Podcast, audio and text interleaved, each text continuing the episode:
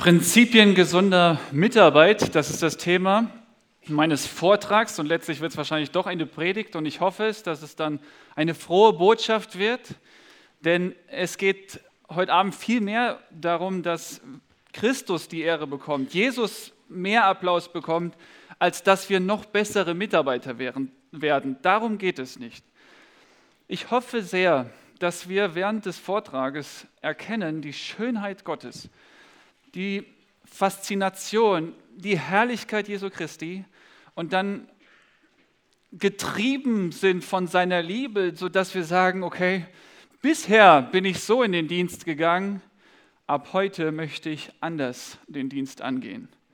bisher war das für mich wertvoll, jetzt ist das für mich wertvoll. Bisher waren das meine Prinzipien, jetzt sind das meine Prinzipien neuen Prinzipien. Und wenn du eine, ein weißes Blatt äh, aufschreiben, äh, beschreiben müsstest mit deinen Prinzipien, was würdest du draufschreiben, als ich dieses Thema bekommen habe oder wir es abgesprochen haben und ich mir ge Gedanken gemacht habe über meine Prinzipien und dann ein weißes Blatt Papier vorgeschrieben habe, dann habe ich diese zehn Prinzipien innerhalb von vielleicht zehn Minuten runtergeschrieben.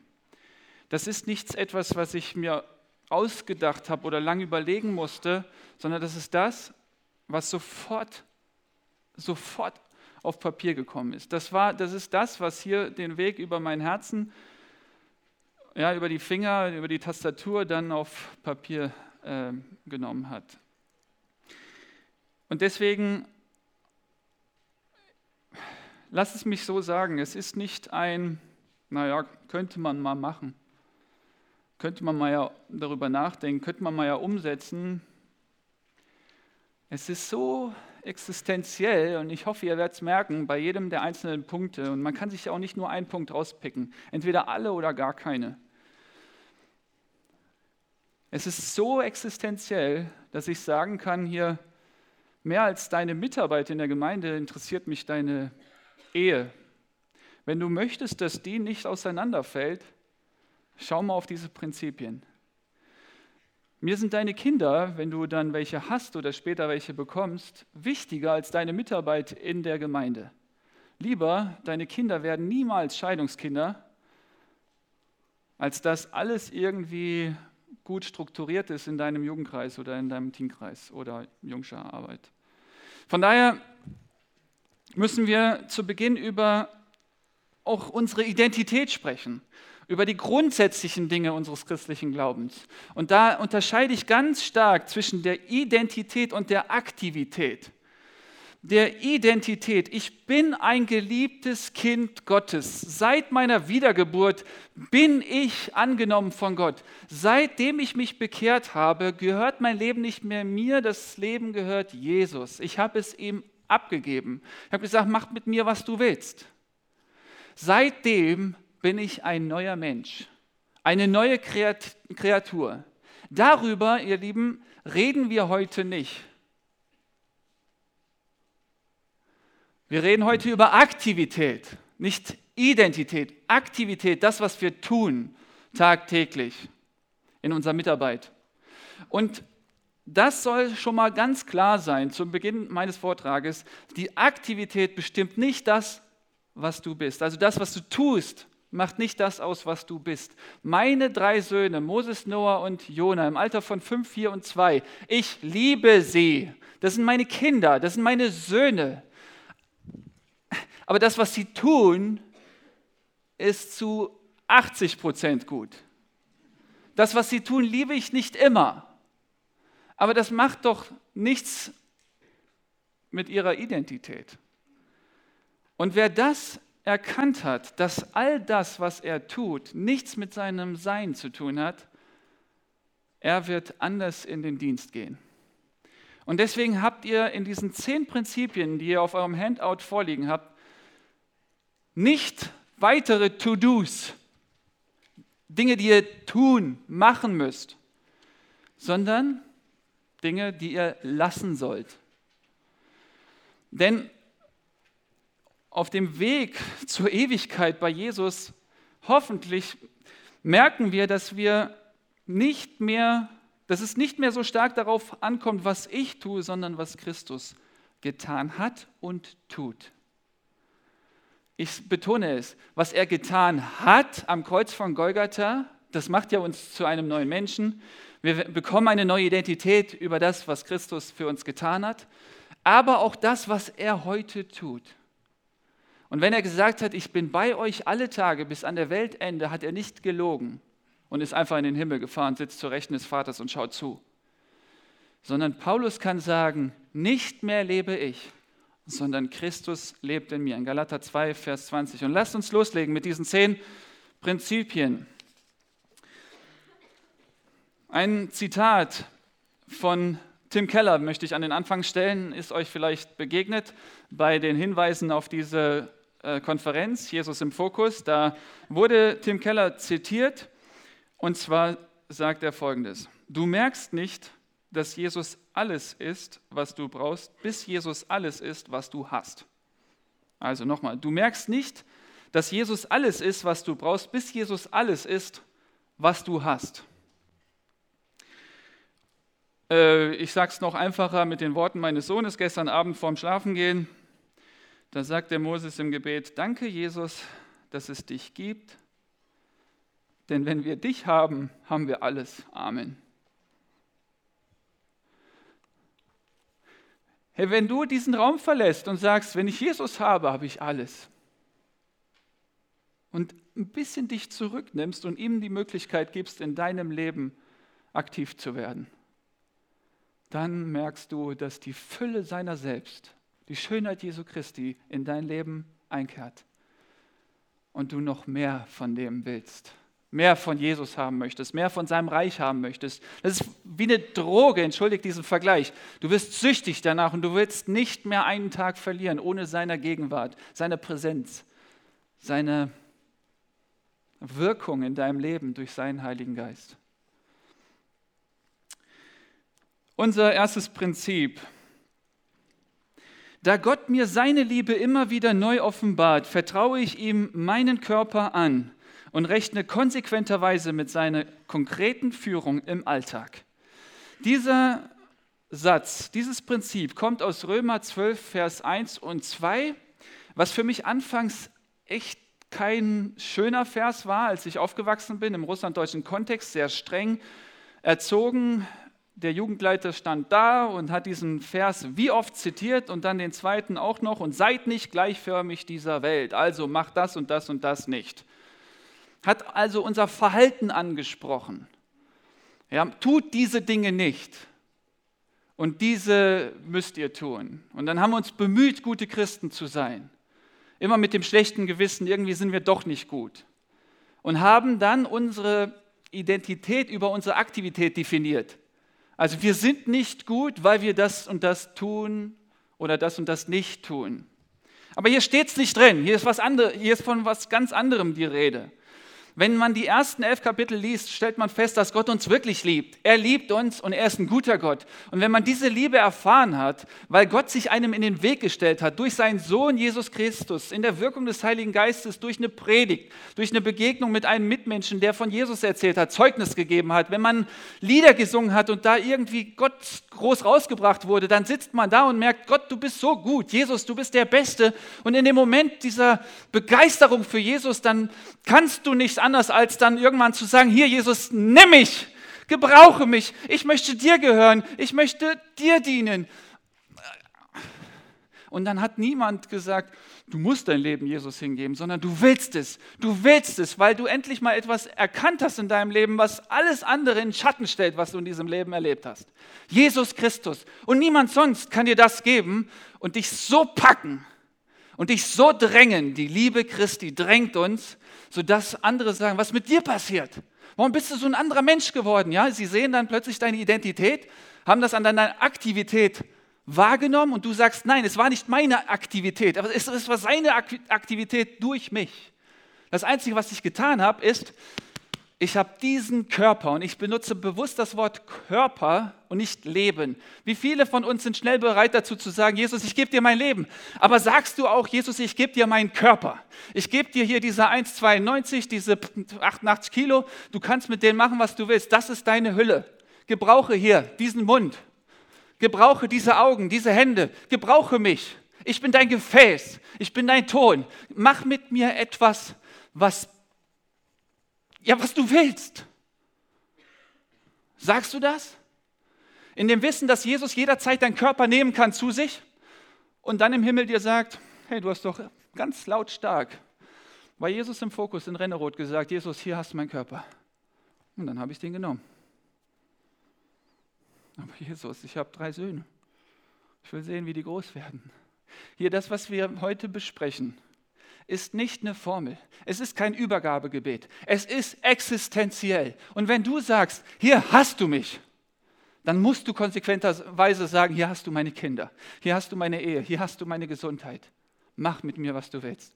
Und deswegen ist dieses erste Prinzip die Voraussetzung für alle anderen Prinzipien. Da beginnt alles. Und wer diese totale Hingabe, diese Auslieferung, diese Kapitulation erlebt, nicht nur bei seiner Bekehrung irgendwann mal auf dem Zeltlager, sondern jeden Tag, jeden einzelnen Tag, morgens, Herr, hier hast du mich. Hier, ich gebe mich dir hin. Und ich sage dir, wenn du mal ein paar Wochen das nicht betest, wird es immer schwieriger, es dann zu beten.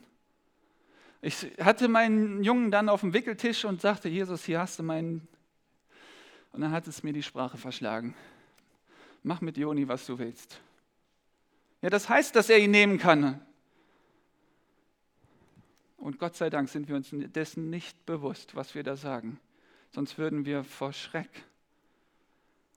erst einmal die Klappe halten. Aber weil wir getrieben sind von der Liebe, sagen wir das. Und es ist ein Zerbruch, der mit einhergeht. Und dann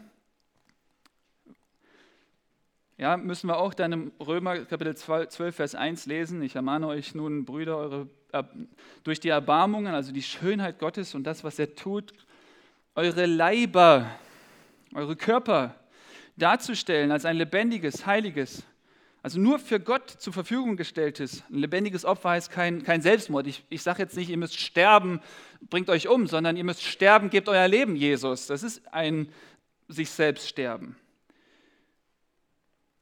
Dann ist es Gott, ein Gott wohlgefälliges Opfer. Und im Alten Testament wird das nochmal ausführlicher beschrieben, was ein Opfer Gottes ist. Psalm 51, 19. Die Opfer Gottes sind ein zerbrochener Geist ein zerbrochenes und zerschlagenes Herz wirst du, Gott, nicht verachten.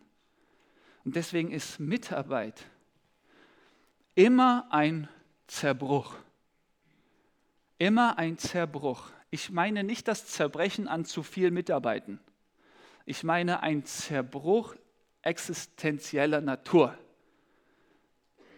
Äußert sich manchmal, dass du auf die Knie gehst und sagst, hier Jesus, äußert sich manchmal darin, dass du einfach dieses Gebet sprichst, mach mit mir, was du willst. Übrigens, das ist das schwerste Gebet.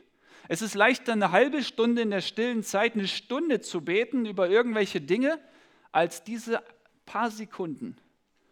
Hier, mach mit mir, was du willst.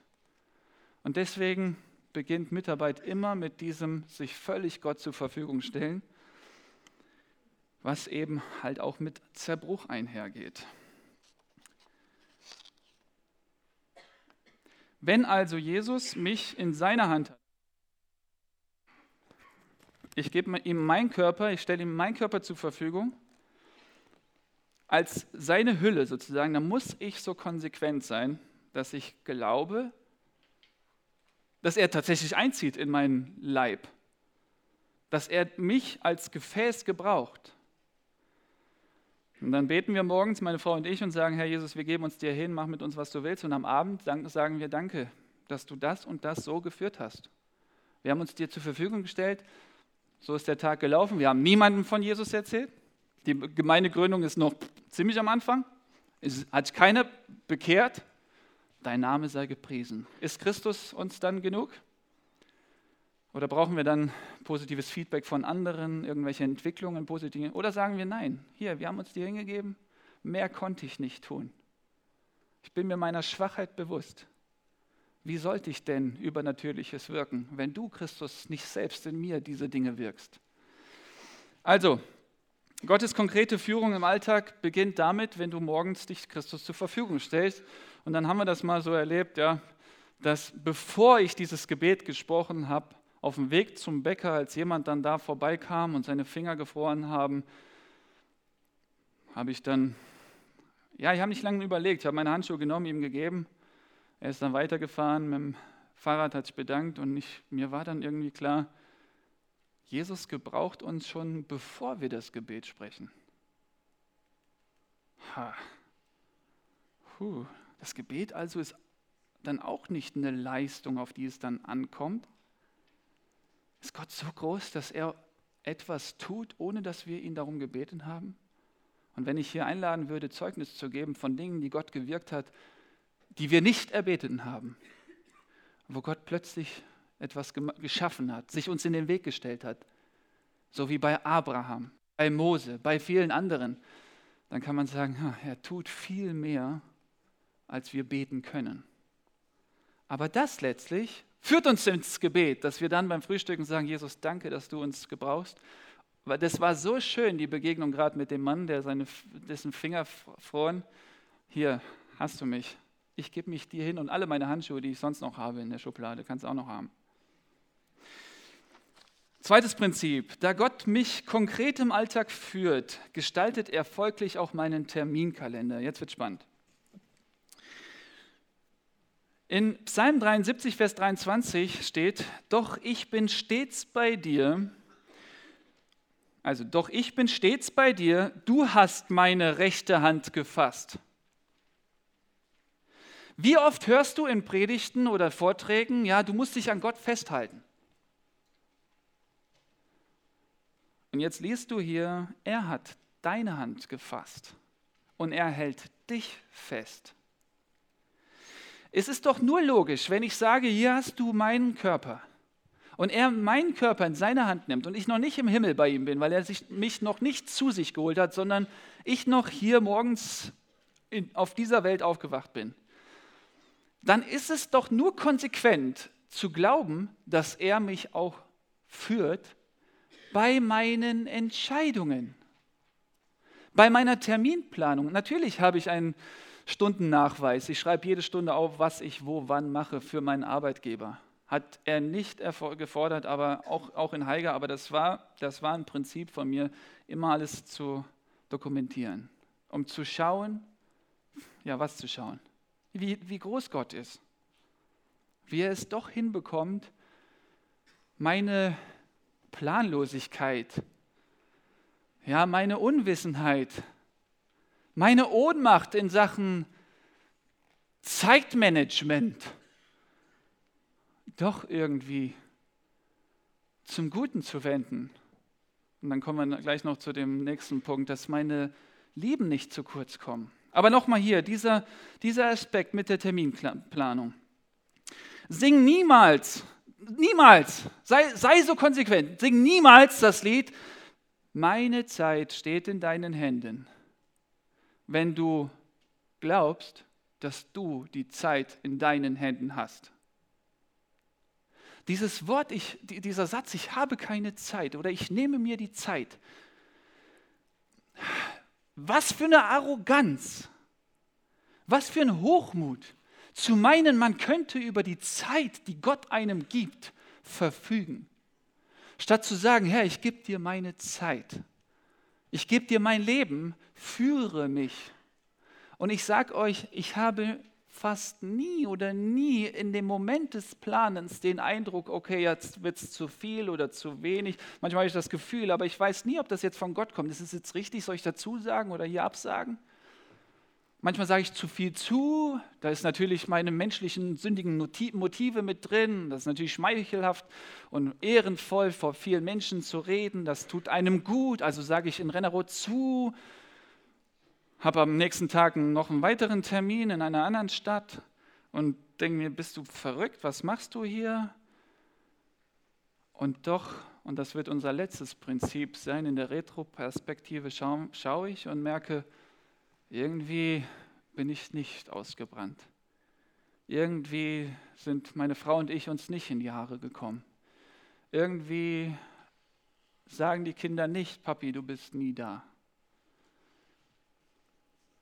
Es gibt hier kein Patentrezept. Ich kann euch nicht sagen, hier das und das tu, damit du dich jetzt nicht verplanst oder nicht zu viel machst. Das gibt es nicht. Letztlich ist es alles Vertrauen. Und dann sage ich Jesus, führe mich heute in meiner Terminplanung. Lege du fest, wann ich wo bin und wann ich nicht anwesend bin.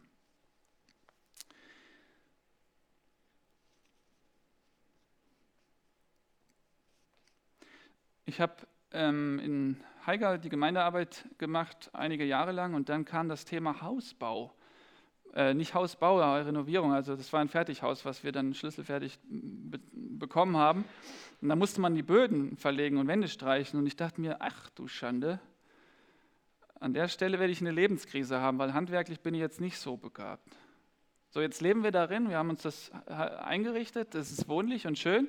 Und ich blicke zurück und denke mir, hm. Wer hat mir da durchgeholfen durch diese Phase? Wer hat eins zum anderen gefügt, dass plötzlich Nachbarn da waren, die mir Werkzeuge zur Verfügung gestellt hatten, ein anderer mich auf das und das hingewiesen hat, selbst unterstützt hat bei diesen handwerklichen Dingen, ohne dass ich das vorher einplanen könnte? Schau mal, es gibt viel zu viel, das Leben ist viel zu komplex, als dass du das planen könntest. Und was machst du mit all diesen Dingen, die Gott dann zusätzlich noch irgendwie in dein Leben mitpackt, um dir seine Schönheit zu zeigen? sagst du kategorisch, nee, keine Zeit. Als mein Vater mir gesagt hat, David, sag, sag, kein, sag keine Anfrage ab, habe ich gedacht, da, Papa, hast mich lieb? Willst du, dass ich einfach unter die Räder komme? Ich dachte damals noch, was bin ich denn für ein Cooler? Ich werde ständig gefragt, ha, Nein, äh, ihr versteht den Gedanken, ja? Du kannst doch einem Kind nicht sagen, ja, sag nicht ab. Wie oft hört man, David, achte auf deine Familie, achte auf deine Kinder, achte auf deine äh, Ehe. Ja, natürlich. Und weil ich meine Frau so lieb habe und weil ich meine Kinder so lieb habe, gebe ich mein Leben noch mehr. Jesus, ah, ich kenne mich doch. Ich weiß doch, wozu ich in der Lage bin. Ich weiß doch, wie schnell ich irgendwas vergesse oder irgendwas zu viel plane. Umso mehr, umso mehr, Jesus, oh, beschütze mich vor mir selbst. Denn ich kenne meine Sünde gut. Ich weiß, wozu ich in der Lage bin. Ich hoffe, dass bei die, äh, äh, spätestens hier bei diesem zweiten Punkt der eine oder andere da sitzt und, und, und dann sagt, der da vorne ist verrückt. Der ist total bescheuert ist der. Ja, bitte, gib's mir. Sag's, sag's. Ich hoffe, dass da jemand so ist, damit er in diesen Ausführungen nicht mehr an den Menschen glaubt, sondern an Gott glaubt und sich bekehrt und sein Leben Jesus hingibt und sagt, Jesus, bisher habe ich dir nicht vertraut, auch diese Zeitplanung, die mir doch so wertvoll ist. Aber ich stelle fest, dass, mein, dass es mein Götze war. Diese Zeit, die war so kostbar, aber Jesus, nein, nicht mehr die Zeit ist so kostbar, du bist kostbar. Und du wirst irgendwann mal hoffentlich auf der Bühne stehen und sagen, ich saß da in Rennerode und ich dachte, der ist bescheuert, aber jetzt, drei Jahre später, sage ich euch, vertraut auf Jesus und er wird euch nicht im Stich lassen. Dritter Punkt. Da Gott meinen Terminkalender gestaltet, wird die Beziehungspflege zu geliebten Menschen nicht zu kurz kommen. Und jetzt wird es ein bisschen äh, kompliziert.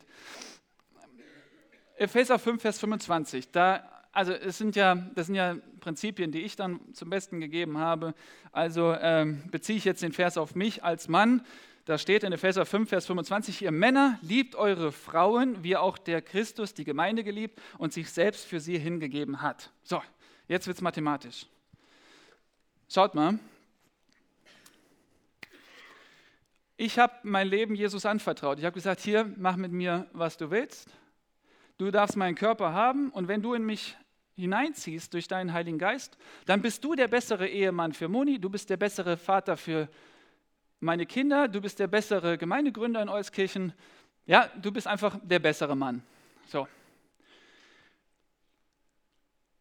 Übrigens an der Stelle der, die Bitte. Heirate niemals eine ungläubige Frau. Denn wenn du eine Frau heiratest, jetzt an die Männer gesprochen, wenn du eine ungläubige Frau heiratest. Und sie kommt irgendwann mal in der Bibelleser an Epheser 5, Vers 25 vorbei, als Nichtchrist. Dann hast du verloren. Denn das gleiche Gebet, das du zu Jesus sprichst, Jesus, ich gebe dir mein Leben, sprichst du zu deiner Frau. Ich gebe dir mein Leben. Das steht da. Ihr Männer liebt eure Frauen, wie Christus die Gemeinde, der sein Leben für die Gemeinde hingegeben hat. Also geben wir unser Leben der Frau auch hin. Bedeutet, also wir als Gemeinde kontrollieren nicht über unseren Herrn Jesus, sondern er darf über uns verfügen, uns führen und leiten. Heißt das, dass ich mich meiner Frau auch in der Form so gebe, hin, hingebe? So steht es drin. Aber dann kann sie doch über mich verfügen. Dann kann sie doch kontrollieren. Dann kann sie doch die Hosen in der Ehe anhaben. Dann ist sie doch die Regierung zu Hause. Und das passiert in ganz vielen Häusern. Damit aber das nicht passiert und dass die, damit die Ehe nicht auseinanderbricht, braucht es eine Frau, jetzt in meinem Fall, die ihr Leben auch Christus zur Verfügung gestellt hat und wo Jesus sich ihren Körper leiht und in ihr Körper einzieht durch den Heiligen Geist. Und sie in dieser Liebe, die ich ihr entgegengebracht habe, durch die Liebe, die Christus mir entgegengebracht hat vorher, also Liebe, sich ihr hingeben, dass sie dann in dem Moment sagt, so eine Liebe habe ich bei keinem anderen Mann erlebt, die hat mich überzeugt. Ich will mich dir, David, wären die Sätze von Moni, ich will mich dir anvertrauen, unterordnen. Denn du, wenn du dich mir hingibst, stirbst ja dich selbst, also wirst du nicht Kontrolle ausüben. Du wirst keinen Druck ausüben. Und letztlich werde ich Christus in dir beobachten, wie er mich liebt, mich annimmt. Und das möchte ich. Und deswegen als Folge, nicht weil ich das so entschieden habe, sondern es ist eine natürliche Reaktion von mir als Frau, dass ich mich dir anvertraue. Seid ihr noch bei mir? Aber merkt ihr die Schönheit hier in dem, ja, so, jetzt ist Christus in mir, Christus in meiner Frau. Wer, wer, wer bestimmt an unseren Terminkalender, diesen Google-Kalender, den wir zusammen, zusammenführen? Christus in mir, Christus in ihr, zack, es passiert, irgendwas passiert, was göttlicher Natur ist. Hier, wir sind jetzt seit 2009 verheiratet die ersten Jahre oder waren die schlimmsten. Es geht bergauf. Ja, jemand hat auf einer Karte bei uns zur Hochzeit geschrieben, ich wünsche euch, dass das der schlimmste Tag eures Lebens ist, auf das jeder weitere Tag besser wird. Das war gut, das war gut, das war gut, das war gut. Denn auf dem Weg zu einer Ehe, jetzt machen wir ein bisschen Eheberatung, auf dem Weg zur Ehe merken wir in diesem Christuszentrierten Leben, auf Jesus hin orientiertem Leben, dass wir uns beide immer mehr zurücknehmen müssen. Ich will doch nicht meine Ehe aufs Spiel setzen, also muss ich mich, denn ich kenne mich doch, meine Untreue, meine Gedanken, meine Blicke. Ich weiß doch, wozu ich in der Lage bin. Also, damit das nicht kaputt geht, das, was so heilig und gut ist, muss ich sagen, Christus, ich sterbe mich, ich, ich bin heute wieder tot und du darfst diesen Körper haben, damit ich am Ende des Tages nicht meiner Frau fremd gehe, denn du würdest das niemals tun. Du bist treu. Viertes Prinzip.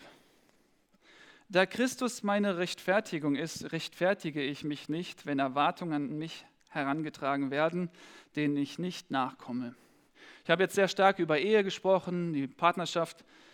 Natürlich äh, haben wir auch liebe Menschen in der Verwandtschaft, in der Großfamilie, im engsten Freundeskreis, in der Gemeinde, Freunde.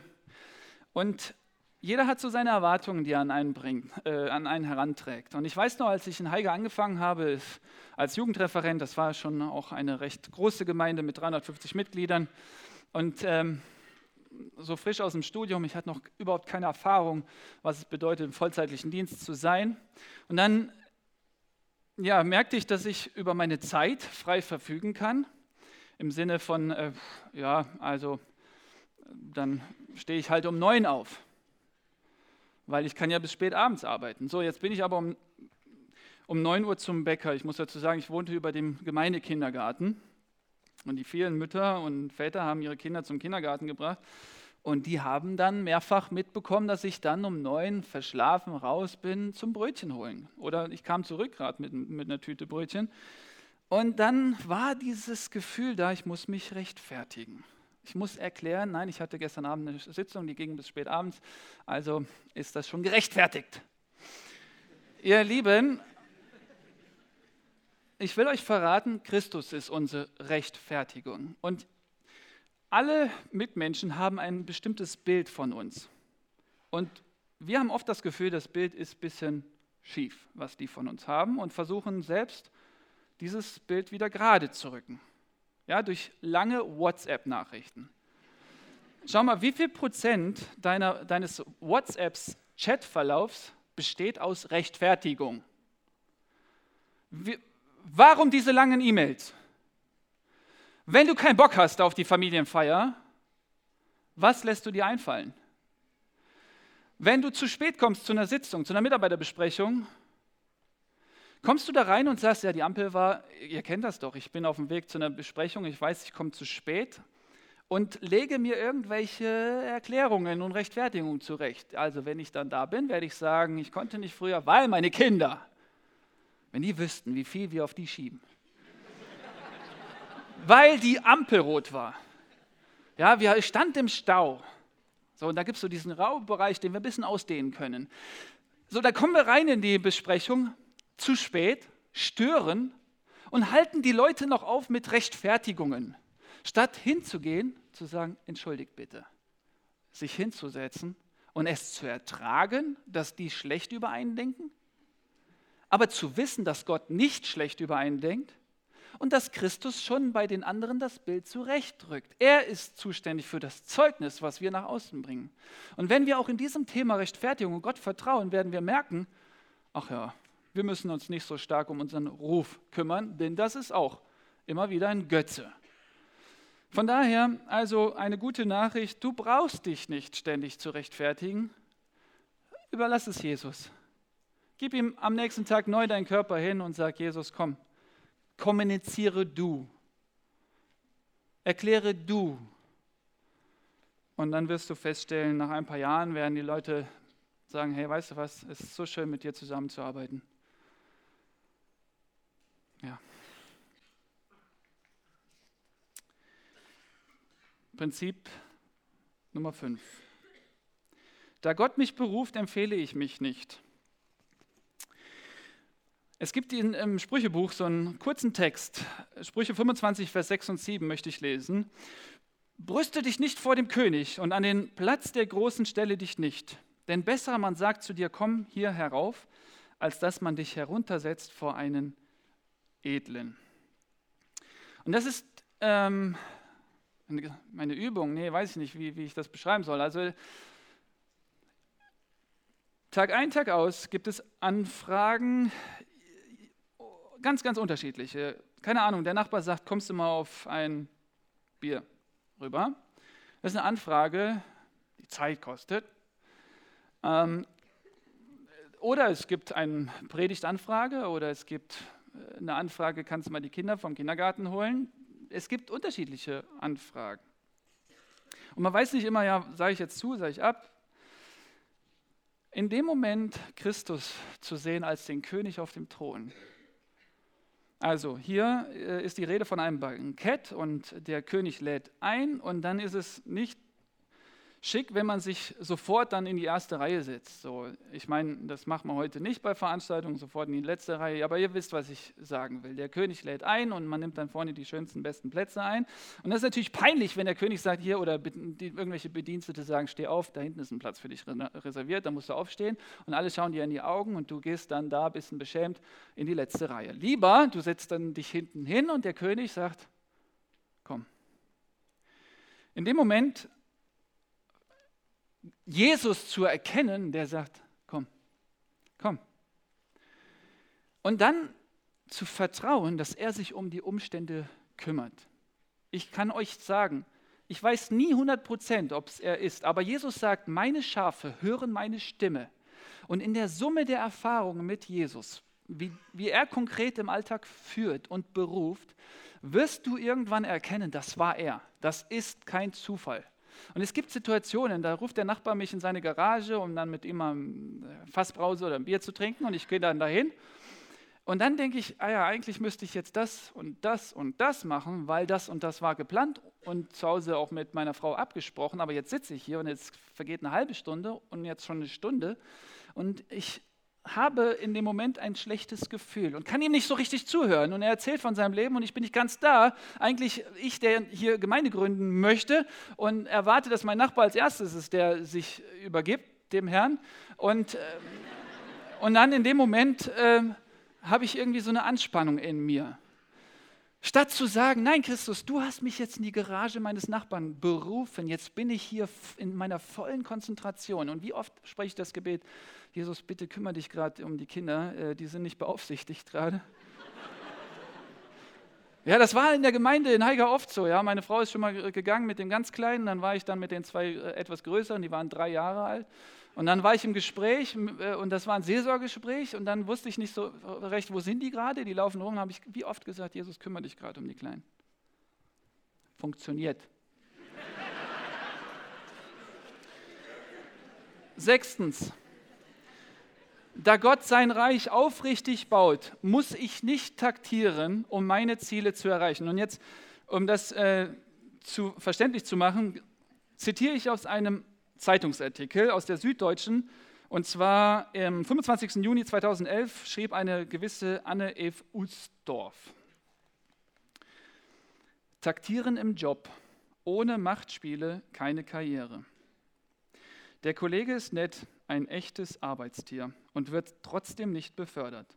Leistungen und Sozialkompetenz sind nicht alles. Wer Karriere machen will, muss strategisch vorgehen das Büro ist eine politische Bühne. Wer nicht mitmacht, hat verloren. Wer sich richtig anstrengt, hat irgendwann Erfolg.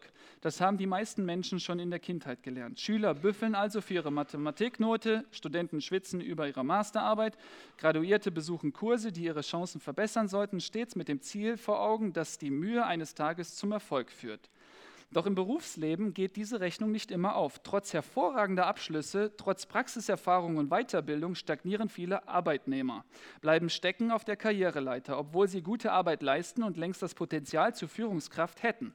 Denn oft liegt das Problem woanders. Es hapert am sogenannten mikropolitischen Verhalten, also an den Strategien, die Arbeitnehmer anwenden müssen, um Ziele im Job zu, zu verfolgen.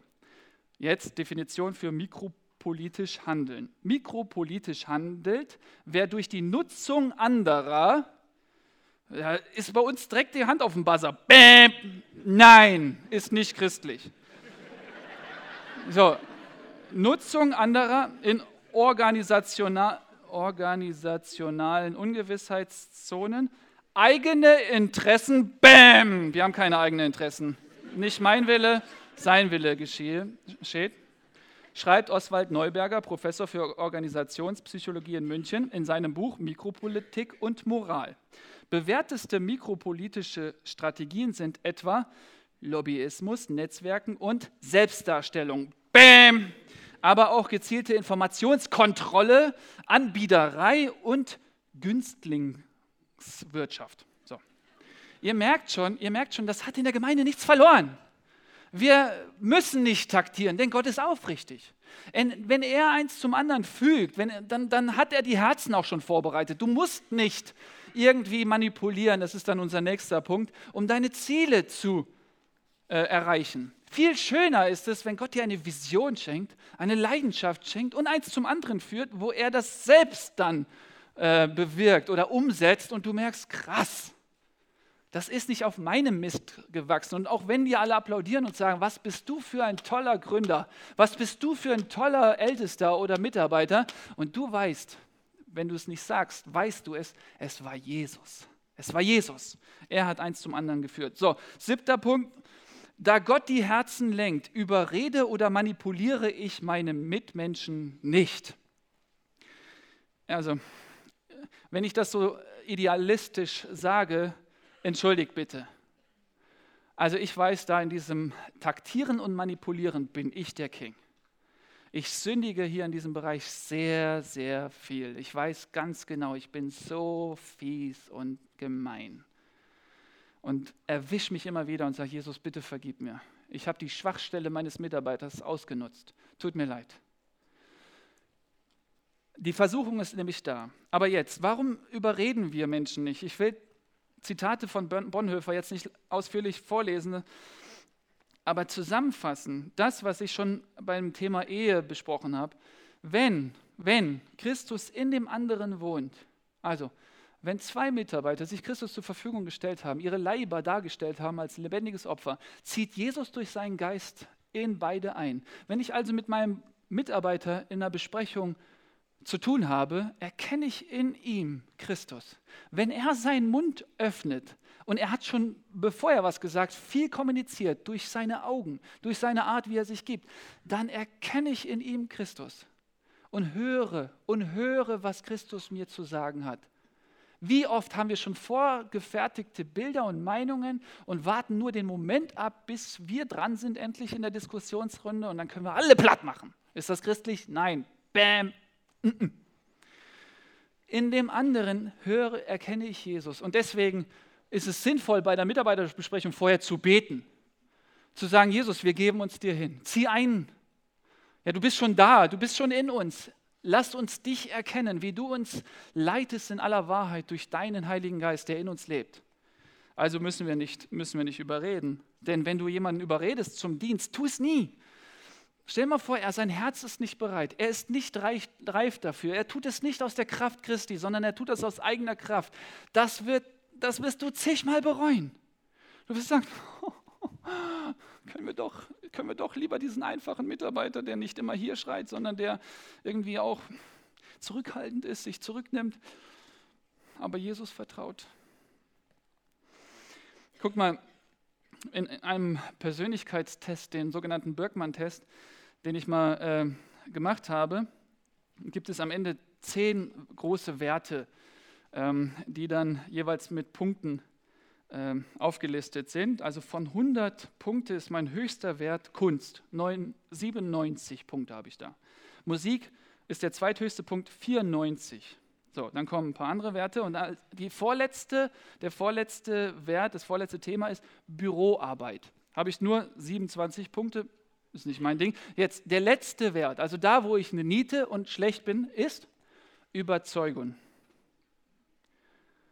Und die Coaches, die mich da beraten haben, haben an der Stelle gesagt, irgendwas stimmt hier nicht.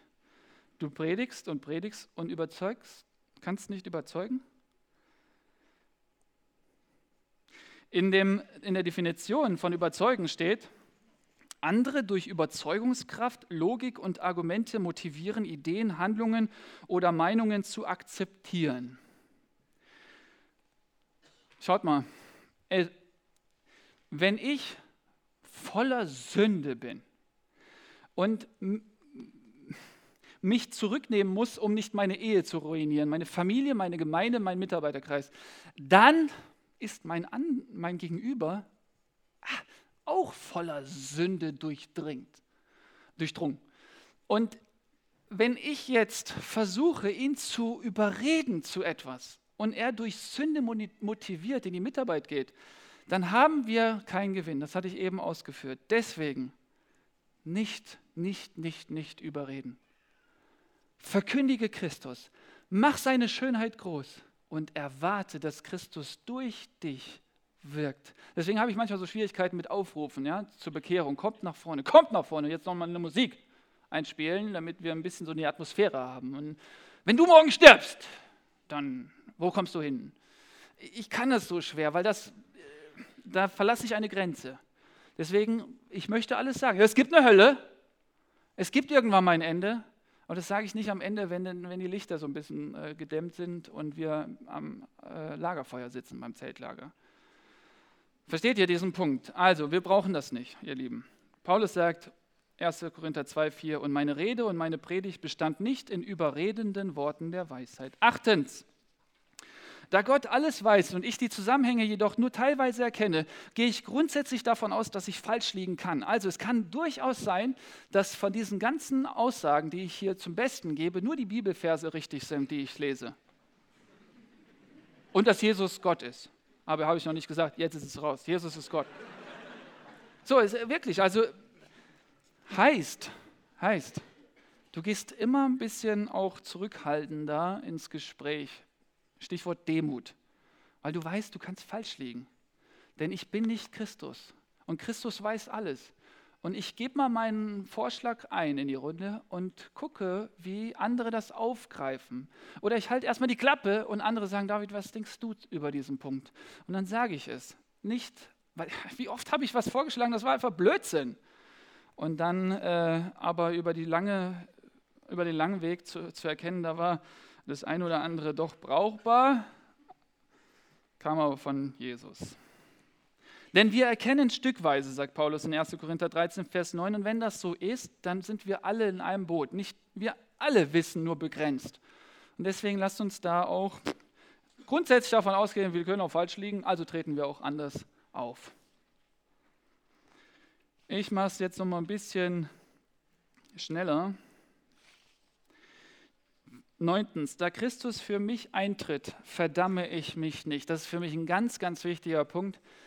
Ich habe neulich ähm, ein Bahnticket kaufen müssen für eine Besprechung in Bad Blankenburg, ähm, die ich dann drei an drei Tagen hatte. Und ich habe dann gedacht, okay, jetzt in meiner neuen Aufgabe kann ich äh, mich da frei bewegen und dann einfach mich dann anmelden bei der, der Deutschen Bahn und dann kann ich im Internet ein Bahnticket erwerben. Habt alle Daten eingegeben und dann habe ich das günstigste von allen möglichen Tickets gewählt, was man eben dann nicht mehr umtauschen kann und äh, dachte mir, das passt schon. Habe alles bedacht, eingegeben, gebucht, 140 Euro, 135 Euro, wurde abgebucht, alles gut. In wenigen Minuten nach dieser Buchung schaue ich auf, auf der Liste der Termine, die ich schon zugeschickt bekommen habe, von unserem Geschäftsführer, stand, bitte seid schon um 10 Uhr morgens in Bad Blankenburg, nicht um 18 Uhr. Das betrifft die Geschäftsführung. Wir haben noch einige Punkte zu besprechen. Ah. Und was kommt dann aus deinem Mund, wenn du so einen Moment hast? Die meisten haben so einen Moment nicht. Die machen keine Fehler. Was kommt aus deinem Mund? Bei mir kam dann in dem Moment, ah, bin ich doof.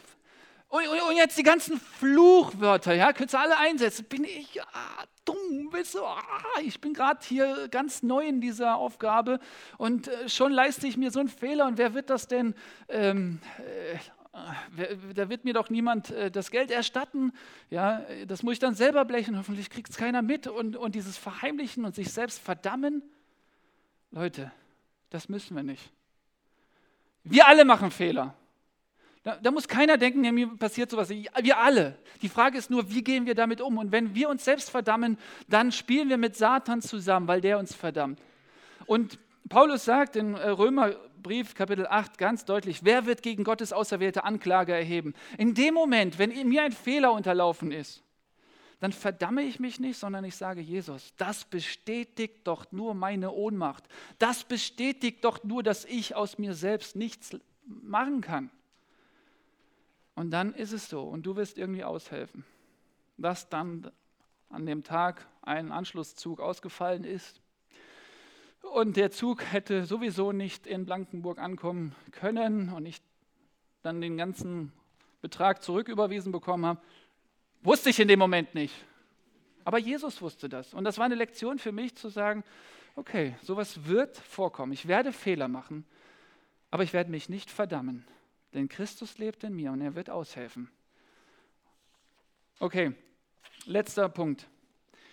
Da Gott mich und dann in Klammern hauptsächlich in der Retro-Perspektive, seine Führung erkennen lässt, erfreut mich der Blick in sein Wesen und seine Pläne, sodass ich mich ihm in Dankbarkeit wieder neu hingebe. Da ist ein Spruch, äh, Sprüche 16, Vers 9, das Herz des Menschen plant seinen Weg, bucht ein Ticket, völlig falsch, aber der Herr lenkt seine Schritte.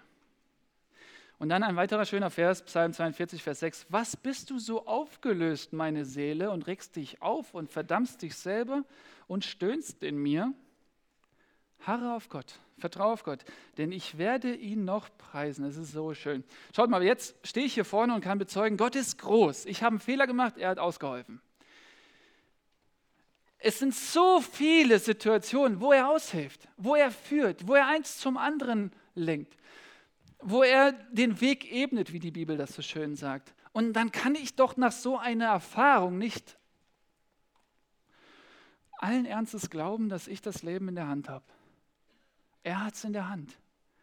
Und zwar so im Detail, dass wir keinen blassen Schimmer davon haben, wie sehr er uns in seiner Hand hat.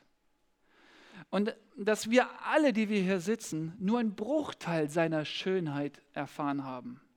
Wir alle, die wir hier sitzen, haben nicht die leiseste Ahnung, wie viel mehr, wie viel mehr da zu holen ist. Falsche Formulierung, nicht zu holen, sondern wie viel mehr er uns einfach geben wird. Und deswegen ist das für mich persönlich eine Ermutigung, ja, zu sagen, mehr als gestern, Jesus, kannst du mit mir machen, was du willst. Ich bitte die Band nach vorne. Und das darf jetzt ein Lied sein, in, währenddessen du dann auch mal diese zehn Punkte überfliegst.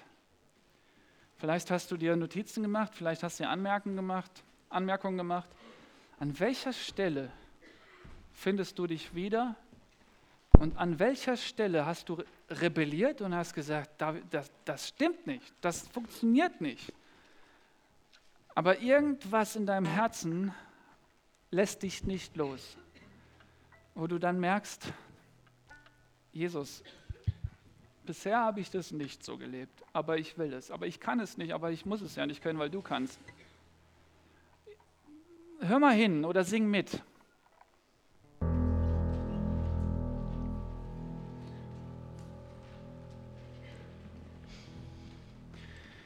wenn ihr euch diese zehn Prinzipien anschaut. Und es werden sicher mehr Prinzipien sein oder weniger, manche wiederholen sich vielleicht werdet ihr feststellen, dass es Glaubenssätze sind.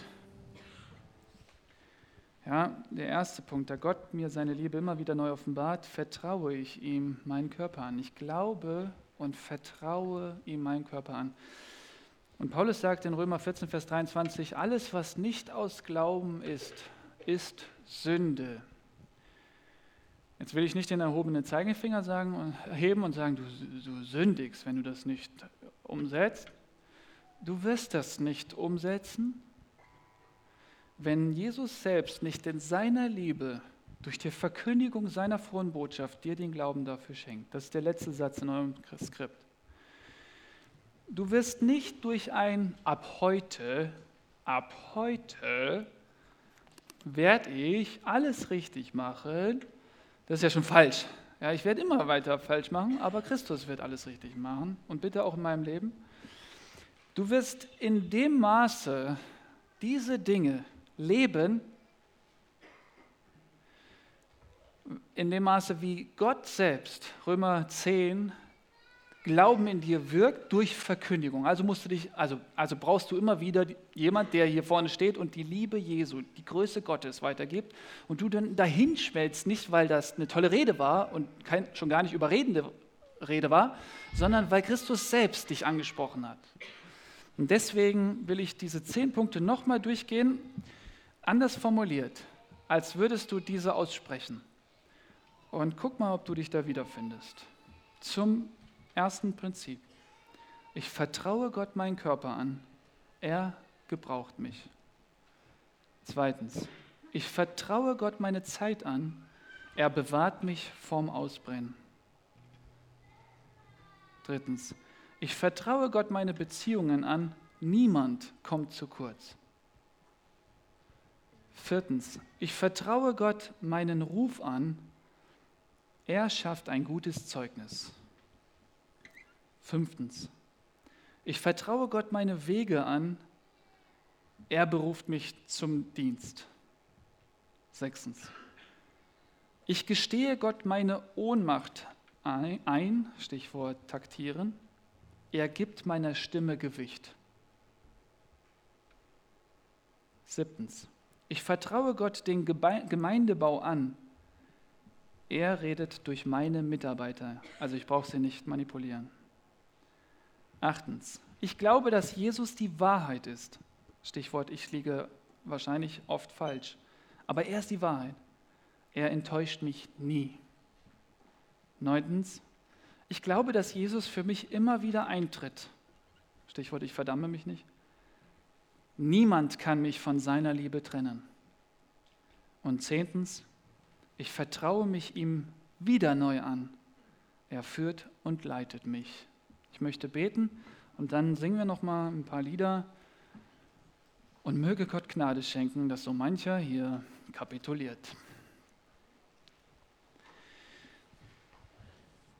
Herr Jesus Christus, wir glauben, dass dein Wort nicht leer zurückkommt. Und wir glauben auch, dass wir nicht überreden müssen.